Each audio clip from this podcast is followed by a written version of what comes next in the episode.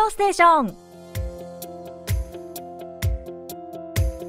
リスナーのリクエスト曲とともに気になるとっておきの韓国を紹介するソウル発情報番組金曜ステーション。進行役のナビこと超ミスです。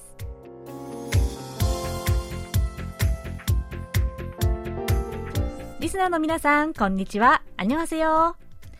えー、こちらでは街路樹が赤や黄色に色づき始めてます。韓国が一番美しく感じられる季節がやってきました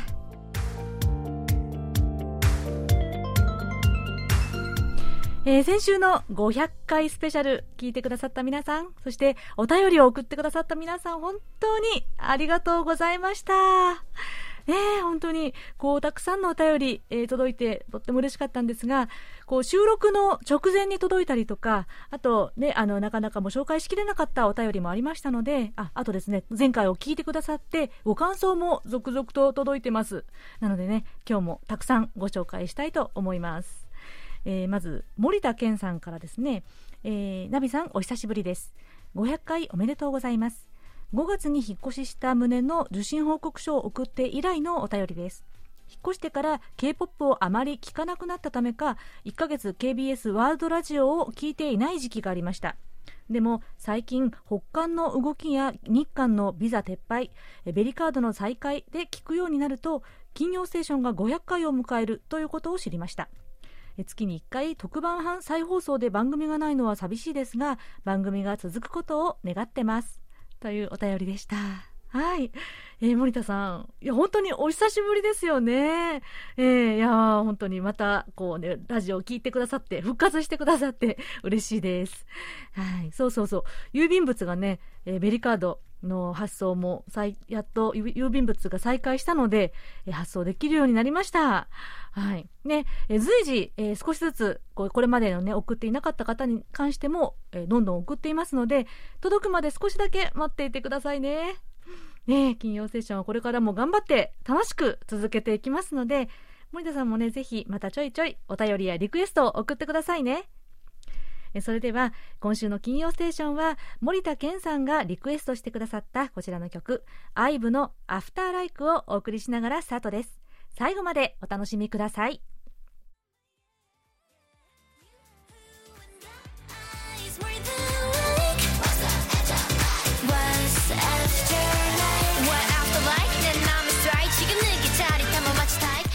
ちらは大人気のガールズグループ IVE が今年8月にリリースした曲で After Like でした。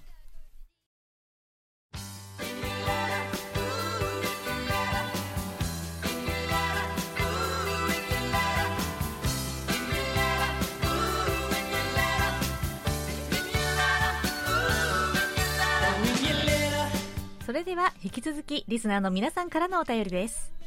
ラジオネームアスカさんからです。金曜ステーション500回おめでとうございます。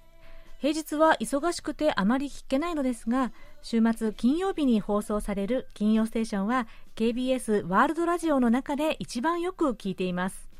お手紙紹介で初めてでも聞きやすいというお手紙の内容がありましたが私も本当にそう思います。私はここ1年で聞き始めたのでお手紙をお送りするタイミングがなく初めてのお便りとなりました。金曜ステーションは尾形さんとナビさんといった男女コンビのイメージが強かったんですが今回はゲストの方が2人とも女性だったので女性同士の掛け合いが新鮮でした。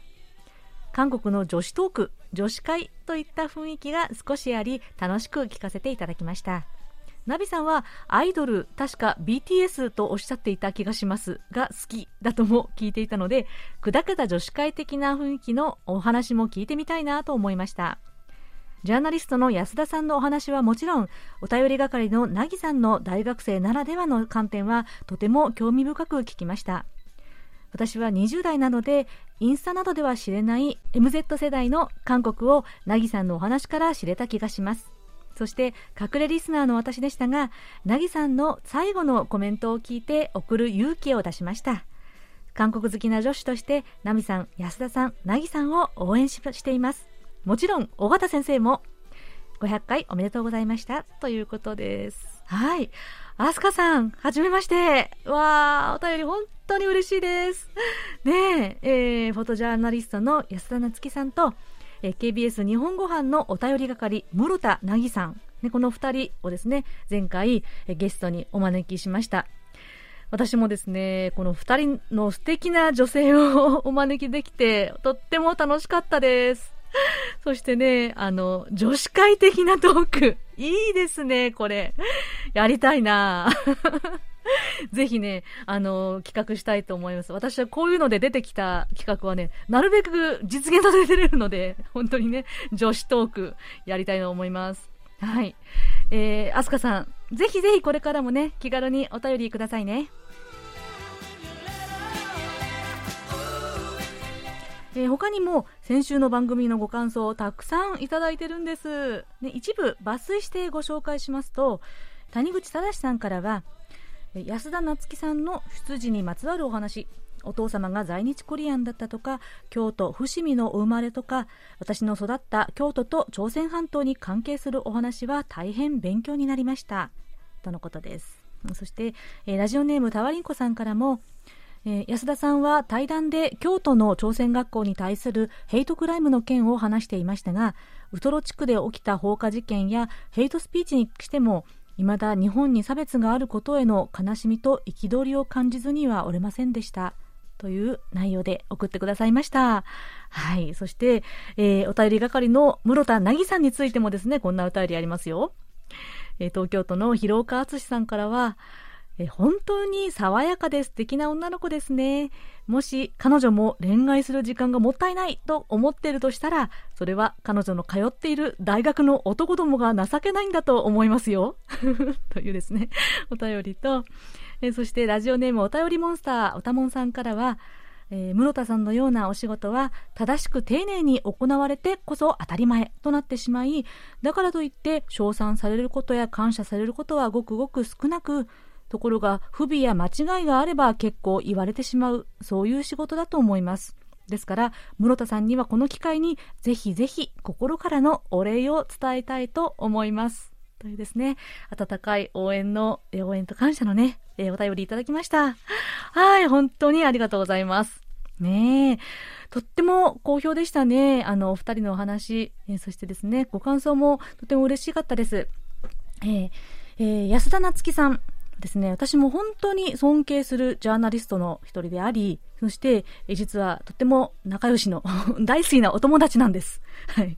で、この度、韓国にね、取材に来られるというので、まあ、お忙しい中ですが、無理を言って時間を作っていただきました。えー、そして、室田凪さんもですね、突然出演を依頼したんですけれども、ねえねえ、凪さんって言ってね、え、ちょっと出てくれないかなって言ったら、本当に爽やかに、はい、喜んでと言ってですね、快諾してくださったんですよ。うん。本当にね、なぎさん、こう、表には出ないお仕事で、お便り係というね、裏のお仕事ですけれども、丁寧な仕事ぶり、こう日本語版ではお墨付きです。はい。ね、お二人とも機会があればまたね、ぜひお呼びしたいなと思ってます。え矢倉哲也さんからです。ナビさん、尾形先生、スタッフの皆様、え金曜ステーション500回おめでとうございます。リスナーとつなぐ金ステがますます続きますように、これからも番組を応援します。小須田さんも日本に帰られましたが、インタビュー対談などで番組に出演してほしいですね。コロナ禍でなかなか韓国中を回れなかったのがさぞかし残念でしょうね。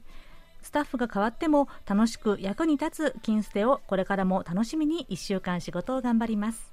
またマロンさんも電話対談などで呼んであげてくださいね。ということです。はい。矢倉さんありがとうございます。えー、実はですね早速今日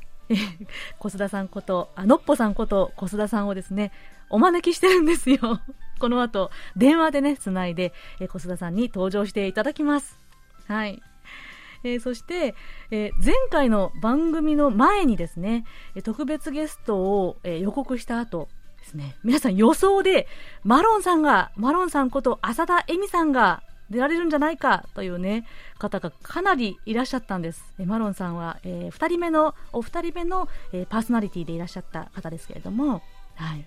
で、まあ、もう、もう一人のゲストの予想は、歌手のゆきかさんではないかというですね、方が多かったんですけれども、はい。二人ともしかしたら意外な方がね、登場されたかもしれないんですが、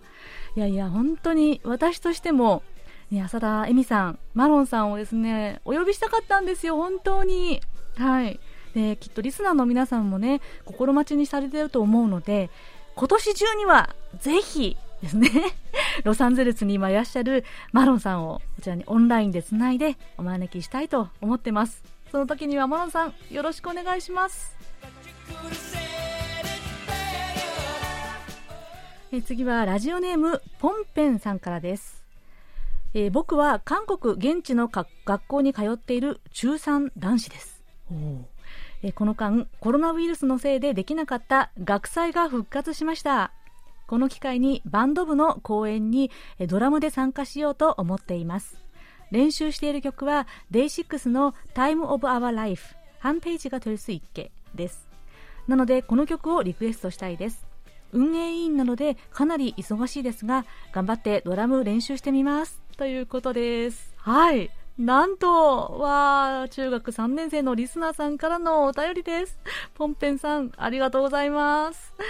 えー、ね、コロナでできなかった学校の文化祭が復活ということですね。いや、おめでとうございます。ねこれから、これからかな、開かれるのは。ねドラム、かっこいいじゃないですか。ドラムでステージに上がるんですね。えー、ちなみに私も実はですね、大学生の時、バンドやってたんですよ。はい。ねえ、ポンペンさん、応援してます。はい。リクエストの曲、後ほどかけさせていただきますね。えー、ニックネームポンポコうさちゃんさんからですかなり久々にメールしますお久しぶりです10月7日放送の金曜ステーションでイ・ジョンヒョンの和がかかったので久しぶりに聞けて嬉しかったです。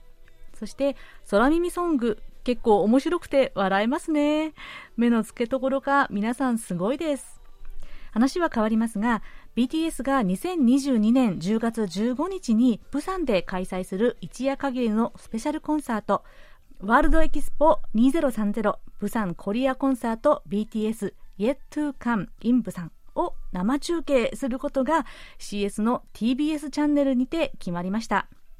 会場の問題もいろいろあったようですが解決できたのかなと思います。楽しみにしたいと思います。とのことです。はい。ポンポコウサちゃんさん、本当にお久しぶりですね。私覚えてますよ。もう、あの、初期の頃ね、何度かリクエストとお便りくださいました。ね、嬉しいです。はい。えー、15日の BTS のコンサート、ね、テレビでご覧になったんでしょうかね。はい。私ももちろん見ましたよ。残念ながら現地、プサン現地ではなくて、家でパソコンで見たんですけどね。はい。でも、ね、プサンに来た外国客、ほぼこうファンとかですね、まあ、見に来た方々、全部合わせて約10万人 ?7 万人とかね、言ってましたね。うん。日本の方が圧倒的に多かったそうですよ。うん。まあ、それにしても、BTS といえば、その後に流れた、兵役行き、え文体入りを発表ということですよね。はい。それはびっくりされた方も多かったのではないかなとまあ、びっくりと言いますかね、まあ、日本では速報が流れたということで、私はむしろそのことにびっくりしました。大騒ぎだなと思って。はい。いやまあ、ファンとしては寂しいですけれども、まあ、予想はされていましたからね。えー、で完全体で再開するまで、ソロ活動に期待したいです。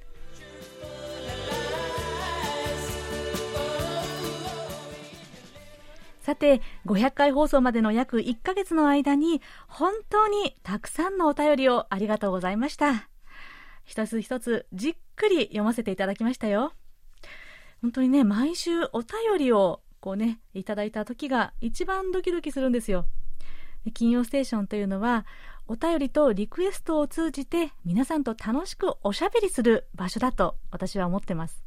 なので、本当に短いメッセージとか、一言リクエストでも嬉しいので、これからも本当にお待ちしてますね。えそして、予告の通り、初めてお便りをくださった方の中から3名。この初めてのお便りというのは、私、ナビがパーソナリティを担当してから初めてお便りをくださったという方ですね。そしてリピーターとしてお便りをくださった方の中から3名えプレゼントをお送りしますではここで当選者を発表いたします。この1ヶ月お便りを送ってくださったすべての方をリストアップしてえー、抽選アプリを使いまして 公正に選ばせていただきました、まずは初めてお便りをくださった方の3名です、小ヤンギさん北村美智子さんそして上野千尋さんです。そして、リピーターとしてお便りをくださった方、森本春樹さん、井上陽子さん、清水正史さん、おめでとうございます。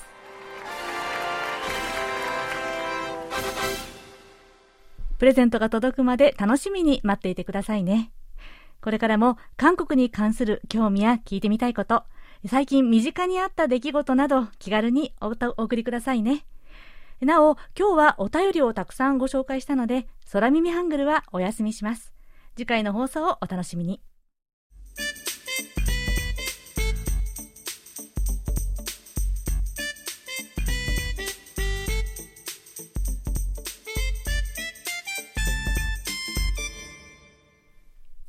これまで、えー、毎月1回こちらのコーナーでお届けしてきたのっぽさんの歴史ぶらり旅のコーナーですけれども、のっぽさんこと小須田秀幸さん、え、ご存知の通り、えー、この夏日本にご帰国されましたが、なんと、えー、まだまだお話できる話があるよ、歴史のお話があるよということで、えー、今回番外編として、えー、日本からわざわざ電話でご登場していただくことになりました。ということでお呼びしましょう。小須田さん。はい、どうも。お邪魔します。ま、再び、はい。こんにちは。ご無沙汰してます。はい。いやいや、嬉しいです。こうしてご、もう早速ご登場いただけて本当に嬉しいです。はい。そう言っていただけると助かります。もちろんです。はい。楽しみにしていました。今日のお話はどんな話でしょうか？はい、あの今年の夏はですね日本もそうでしたけども韓国でも豪雨とか台風で大きな被害が出ましたよね。えー、本当そうでしたね、まあ、改めてまあ洪水の被害の大きさに驚かされたわけですが、はい、そうした中でちょっと今まで気になっていたのがソウルの中心部チョンノのビル街でよく見かける地下に埋もれていたあのかつての街の遺構などを保存展示したスペースなんですね。はい。えー、あ確かにです。私つい最近というか先月あの、えー、クァンファムン、えー、駅に行ったんですけれども、えー、そこにもありますよね。ビルとかで、えー、1階とか歩道脇の足元のガラス張りの床があってその中に、はい、地下の埋蔵物を見ることができるというスペースですよね。あちこちにありますよね。はい。あのそうした埋蔵文化財を、まあ、解説するその現場の説明文にこれらの遺構は朝鮮のポンペイだと呼ばれているっていうのはご存知でしたか？ポンペイですか？あのポンペイっていうと、はい、イタリアの火山の灰で埋まった遺跡の町、はい、ポンペイですか？はいはい。そうなんです。ソウルと何か関係があるんですか？それは。もちろんあのソウルの近くには火山はないのでですね、火山灰で埋まることはありえないんですけど、うん、しかしチョンノの町がそのしばしば土砂で埋まってその堆積したその土砂の中に昔の町の様子が遺構として閉じ込められているということなんですね。それはあの地下でから発掘された展示物を見ても分かるんですけど実は朝鮮時代が始まった600年前のソウルの街並みは今の地表から4メートルから6メートルも下にあったと説明されています。ほうほうまあ、それだけの高さまでですね土砂で埋まったということになるんですけど、はい、その原因は何かといえば、ソウルの街の中心部を流れる川、チョンゲチョンという川がありますけど、はい、それがしばしば洪水を起こして土砂を運んできたためなんですね。なるほど。確かにね、もう本当に今年の夏ももう110年ぶりと言われる豪雨の被害で、はい、ソウルのもう街のど真ん中がですね道路がこう川みたいになっちゃいましたもんね。えー、水が引けた後もかなりの土砂とかが残ってしまって、ね、改めて水の恐ろしさというのを感じましたけれども。はいはいまあ、そうしたかつての洪水の跡がよくわかるのがですね、はい、地下鉄1号線のチョンガク駅のすぐ北側チョンノタワービルの隣にあるセントロポリスという建物の地下1階にあるコンピョン都市遺跡展示館という施設なんですね。はい、コンピョンというのは公に平と公平と書きますけど、はい、そのあのエレベーターで地下1階に降りていくとですね、うん、地下スペースいっぱいに発掘されたかつての都市の遺構がそのまま展示されてるんですね。うん、展示されているのは地下5、6メートルのところから発掘された、まあ、16世紀から17世紀の住居跡や、まあ、通りの石垣など石の構造物なんですけど、うん、つまり洪水で住宅など地表の建物は全部押し流された後に家の土台など石の構造物だけが残って、まあ、その上に土砂が覆いかぶさったために、まあ、発掘されるまでそのままの形で保存されたということなんです。あなるほど、まあ、おおかげで発掘された石の土台や石垣など、まあ、それらの配置や構造を見るだけでですね当時の街並みの様子や人々の暮らしの様子まではっきり分かります。うんうんもともとチョンノという場所は市場があって商人が暮らす町だったんですけど、はい、遺構の中の幅2、3メートルの小道の両脇には商店が立ち並んでいたとみられます。で展示の中に天井まで届く高さでですね年代ごとの土砂の堆積層を示した壁があるんです,、ですけど、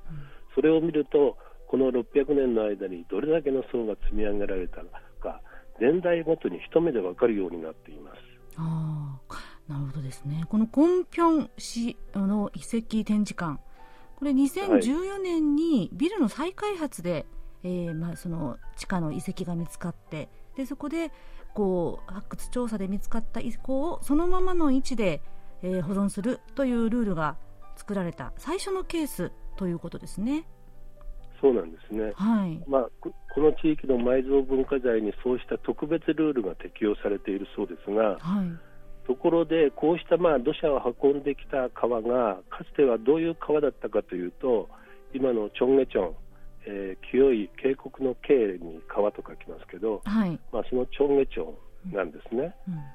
そのチョンゲチョンという名前は日本統治時代に作られたもので、付けられたもので、その前は開く川と書いてケチョンと呼ばれていました。ケチョン、はい。それで、はい。風水の考え方に従えば、このケチョンは都市や住宅の真ん中を流れる川として、まあ、財財産を、まあ、持ってくる縁起のいい川とされていたんですけどね、うんうん、けど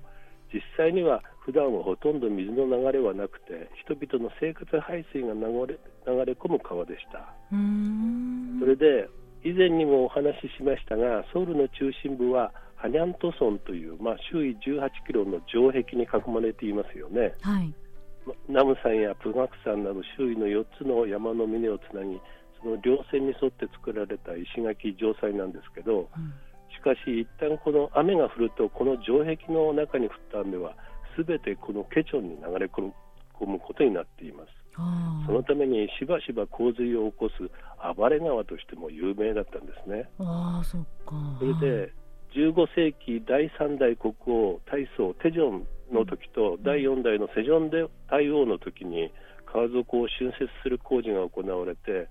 まあ、この時に生活排水を流してもいい川として認められたんですが、うん、その後、1760年第21代国王平祖四女の時にですね、はい、20万人を動員して川幅を広げ両側に石垣を築いて水路を一直線にする大規模改修工事が行われました。それで、まあ、秀吉の朝鮮出兵の混乱が収束すると首都の人口が急激に増加して17世紀前半だけで8万人から19万人まで2倍以上に増えたと言われています。まあ、それに伴って生活排水などの川の流量も増えたと言われているんですね。なるほど、はい、あのところでそのハニャント村という、まあ、城壁の中に降った雨がケチョンという川に集まってその川の水がどこからハニャント村の外に排出されるかというと、はい、その唯一の出口がトンデ門東大門の近くにあった水門だったんです、はい。うん、今二軒水門伊願須門と名付けられて、うん、幅3メートル高さ5メートルほどのアーチ式の石組みの水門が2つ、うん、ハニャント村の城壁の下をくぐるように作られています。この水門の跡が見つかったのは2008年のことで昔の形状運動場トンデモンスタジアムがあった跡地に今、デザインプラザや歴史文化公園が建設されていますけど、はい、その際に行われた発掘調査で地下3.7メートルのところにこの水門の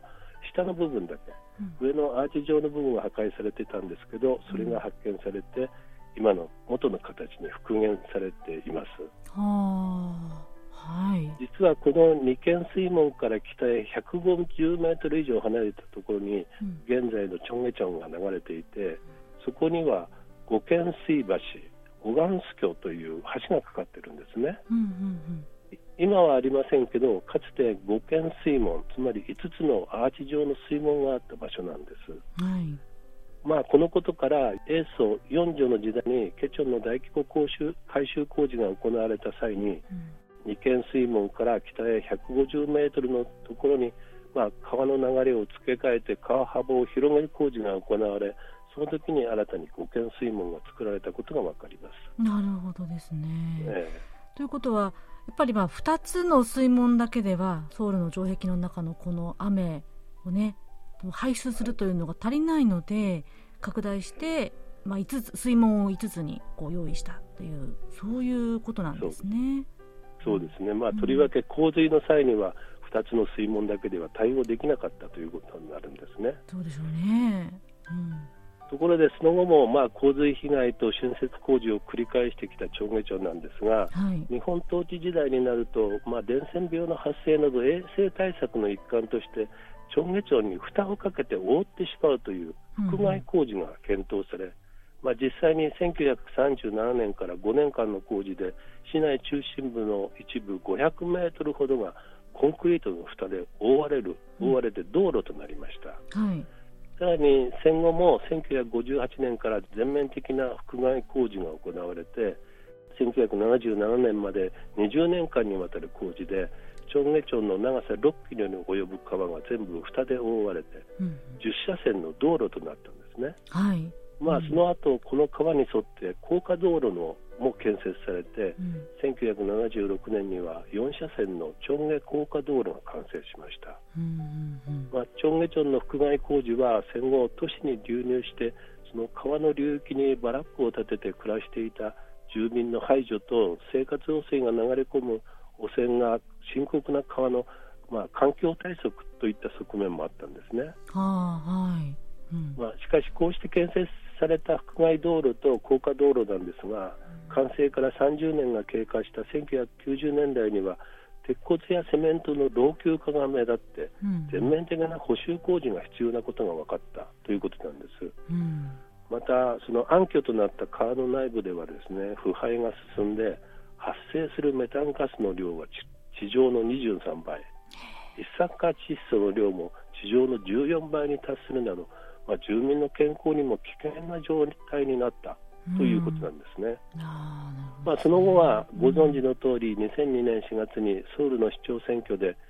チョンゲチョンの復元を公約に掲げたイ・ミョンビャク氏、まあ、元大統領ですが、はいまあ、当選したことにより、はい、えー、2003年から2005年の復元工事で現在のような清流と、まあ、水辺の遊歩道が作られました。うんうん。まあ、復元されたチョンゲチョンは毎日10万トンの水をハンガンから取水して引き込んでまた200年に一度と言われる豪雨、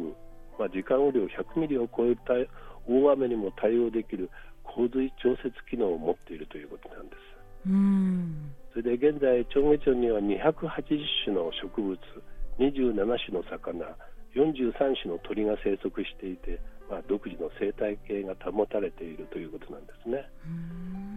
それで今、チョンゲチョンの下流には高架道路の橋脚部分だけが、まあ、撤去される途中の姿で3本だけ残されているんですが、うん、この川が、まあ、経済発展とともにどういう変遷をたどったかを示すモニュメントであると同時に、まあ、チョンノの地下埋蔵物の展示館と同様にですね都市と住民都市の環境と災害あるいは都市づくりと産業との関わりなど都市の発展の歴史を考える材料にもなっていると思います。なるほどそうですね、まあ、この何気なく暮らしているこの町が過去にどんな問題があってどういうふうに克服してきたっていうふうにね伝えてくれるような、まあ、そういった歴史スポットでもありますね。そそうですね。はい。ソウルの、えー、街かど真ん中にある朝鮮のポンペイと言われたソウル、ね、地下に埋まっている都市遺構、都市遺跡についてお話をいただきました。細田さん、わざわざ東京から電話でありがとうございました。はい、ありがとうございました。はい、またぜひよろしくお願いします。はい、機会がありましたら、はい、よろしくお願いします。お待ちしてます。はい。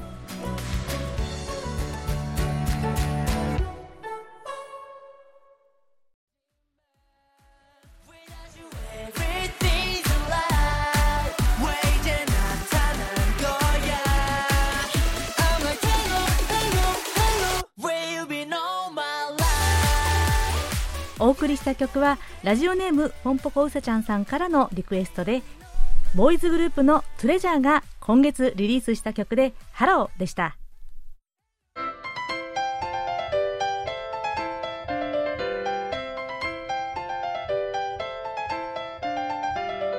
とっておき韓国ノート今さら聞けない韓国入門。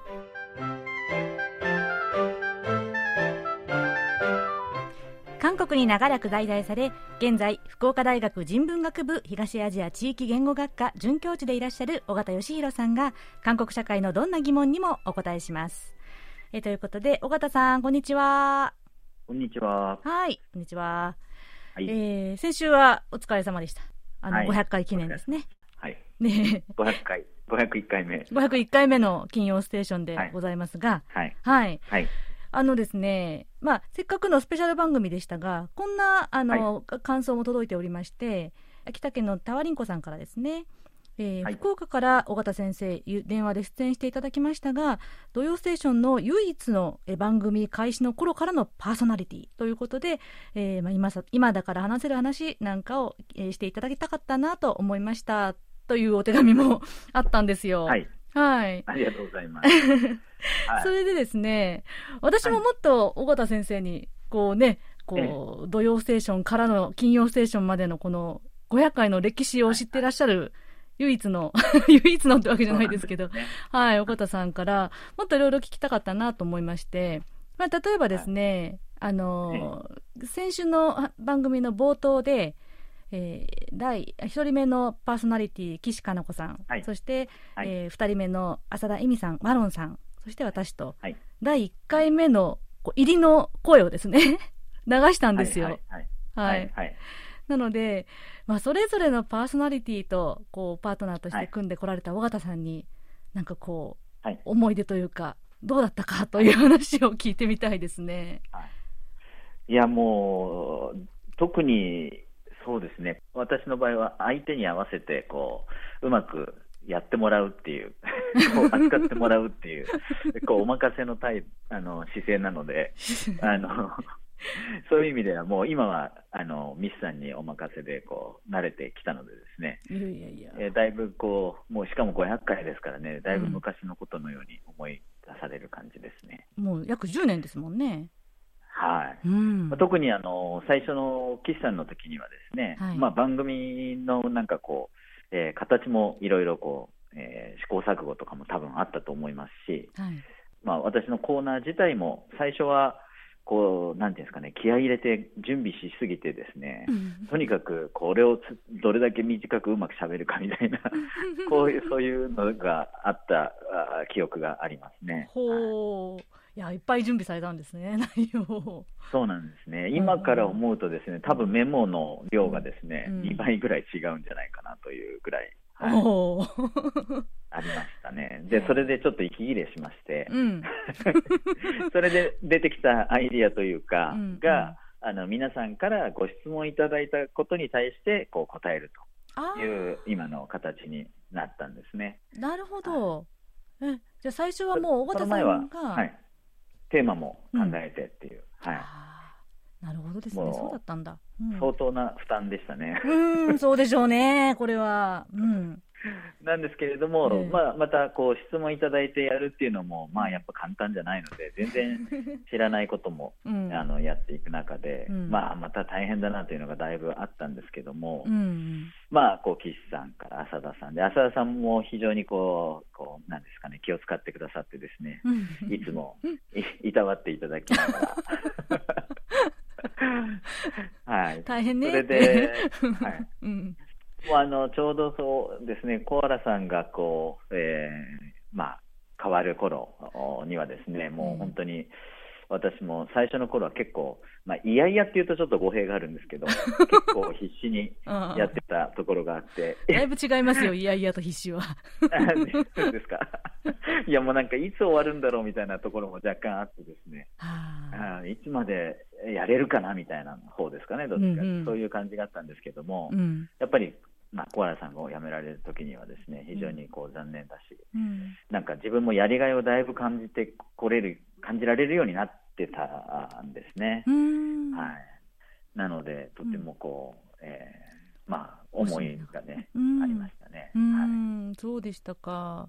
でそしてねミスさんと一緒にやるようになりましたけども、はい、あのまあ、ミスさんは今度はまた岸さん浅田さんとちょっと違って、う。んえーまあ、岸さんはここで初めてお会いして、で浅田さんもちょっと違うところでお会いしたことはあったんですけど、まあ、個人的なこうお付き合いがあったわけではなかったので、うんうん、まあ、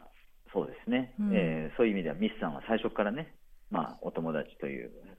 えー、ことがあったので、またそれはそれでちょっと新鮮でですね。そうですよ、はい、むしろひ引き込んだのは尾形さんですから、こちらに。そうなんですかね。えー、えー、いい意味で。いやいや、まあ、うん巡り合わせですね。はい。で前回ねあの尾形さんが尾形先生が紹介してくれた村田室田凪さんが今 KBS で働いて1年になりますけれどもその凪さんから、凪、はい、さんのゲスト出演にもすごくたくさんいろんな反響があったんですよ。はい、はい、えー、まあ、こんなお便りがありましてね、えー、ラジオネーム小柳さんから初めてのお便りということですね。送ってくださったんですけど、えー、高校生の娘が韓国留学を希望していて KBS ワールドラジオの日本語放送を聞くようになりましたと、えー、嬉しいですね。そして、はい、えーで金曜ステーションで室田さんの韓国の大学生のリアルなお話が興味深くもっといろいろな日常生活をお聞きしたくなりました。尾形先生とミスさんと室田さんの3人の対談形式が新鮮でした。今までお便りしないでおりましたが娘と同世代の女の子が韓国で頑張っているんだなと思いお便りさせていただきました。というね内容で、はい、お便りいただきました。非常に好評だったと聞きましたけれども。そうなんですよ。あれが嬉しいことにねはい、うん、やっぱりね、あの私もそろそろ世世代交代ということで。何をおっしゃいますやら。はい、室田さんに バトンタッチを。はい。いやいや、そうおっしゃらずに。でも、あの、3年でた面白かったですね、あの対談もね。はい。あの、本当に、えー、うん、やっぱり、まあ、最前線で韓国を経験しているという。うん、えー、まあなんか、私ぐらいになってくるとですね、もうなんかこう、もう土着の感じが出てくるわけですけども、はい、あの村田さん、やっぱりこう新鮮に感じられるまだ時期であり、うん、えー、なおかつ、ね、韓国の深いところにまでこういろいろ経験をしてと、うんうん。えー、とても、えー、楽しい、面白い話が聞けたなと思いました。そうですね、えー、でやっぱりこうここ最近のコロナ禍明けのビザのね、はい、ビザなし渡航も解禁となり、はいはい、えー、韓国に行きたい、そしてまあ留学も考えてるって方もね、結構増えてきてるような気がするんですよ。はい、はい、はい、そうだと思いますね。ねこのお便りの小柳さんも娘さんが考えてるってことなので、はい。でやっぱり尾形さんはもともとは留学されてきてそして長年韓国の大学で若者たちを見ているわけですけれども、どうでしょう、留学に関してとか何かこう思うところありますか、そうですね、やっぱりあの私がこう来た時っていうのは、うん、なんで韓国なのっていう時代だったんですよね、まだね。うん。えー、留学の選択肢として韓国っていうのがこう普通じゃない時代だったので、うんうん、あのいろいろこう、まあ、なんか説明をしなきゃいけないというか聞かれたりもするし、うん、えー、自分の中でもなんかこう思い切って韓国を選ぶようなそういうところもあったと思うんですけども、うん、えー、今はもうやっぱりね、あの留学の第一候補に上がっても全然おかしくないのが韓国になってきてると思うので、そうですよね、うん。はい。まあ、そういう意味では、逆にその希少価値っていう意味で、私なんかは韓国に来たこと自体がこう何かこう、なんていうんですかね、自分の長所にできるようなところもあったかもしれないんですが、今の若い人たちはもうみんな韓国留学ぐらいはしてるので、っていう、そこから自分なりのものを使わなきゃいけないっていう、そういうもしかしたら大変さとかもあるかもしれないなっていう気はします。なるほどですね。まあ、なかなかもう、各世の感がありますが、20年前ぐらいですもんね、尾形さんの留学時代っていうと。そうなんですよ。本当に全然違いますよ、雰囲気が、やっぱり。これはもう、韓国内でもそうですし、うん、えー、日本のね、その留学するっていう、うん、その環境からも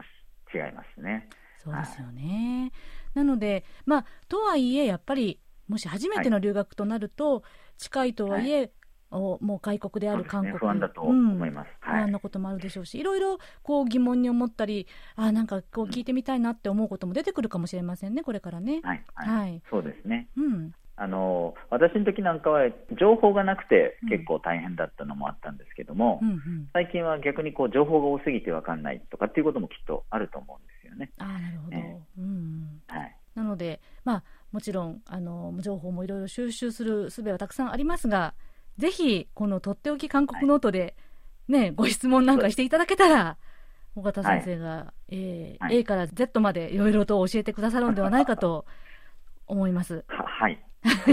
あの、私もね、あの、福岡大学で、えー、学生がみんなやっぱり留学するので、うん、あの身近でそういう留学指導というか準備とか、うん、えー、そういうところもこう見てますし、えーまあ、実際にはあのコロナ禍でほとんどこう止まってたのでまだあんまりこう身近に見れてないんですけれども、うん、やっぱりそういうのがこれからどんどんまた再開していくという中でですね、うん、えー、皆さんと共有できるお話もあるんじゃないかなと思います。ああ、ばっちりですね、そしたら。はい。ねなので、きっと、まあ、留学、それから以前にもお便りにありましたけれども、この先、まあ、中長期で滞在を考えている、ちょっと住んでみたいなんていう、ね、方もいらっしゃったかと思います。はい、なので、はい、えこれから行き来がもっと楽にできるように戻ったら、きっとこう、自分がこう韓国に住むことなどを想定しつつの身近な質問なんかもね、こう身の回りのことに関する小さな質問でも、ぜひぜひどんどん送っていただけたらなと思いますね。はいあの時には、えー、村田さんにですね、えー、助けていただきながら、はい、経験談もまた聞きたいなと思います。あ、そうですね。ぜひその時はお呼びしたいですね。はい。はい。ということで、とっておき韓国ノート、今更聞けない韓国入門宛てに皆さんどうぞお気軽にご質問をお寄せください。では、そろそろお別れの時間です。クロージングは先ほどお便りをご紹介したラジオネームポンペンさんからのリクエスト曲です。4人組のバンドグループデイシックスの曲ですね。文化祭でこれ連想するというポンペンさん、ステージを盛り上げてくださいね。では、デイシックスが2019年に発表した曲、한 페이지가 될 수 있게、Time of Our Life。こちらをお送りしながら、今週の金曜ステーションお別れです。次回は11月4日にお目にかかります。お相手はナビこと超ミスでした。皆さん素敵な週末を。안녕히 계세요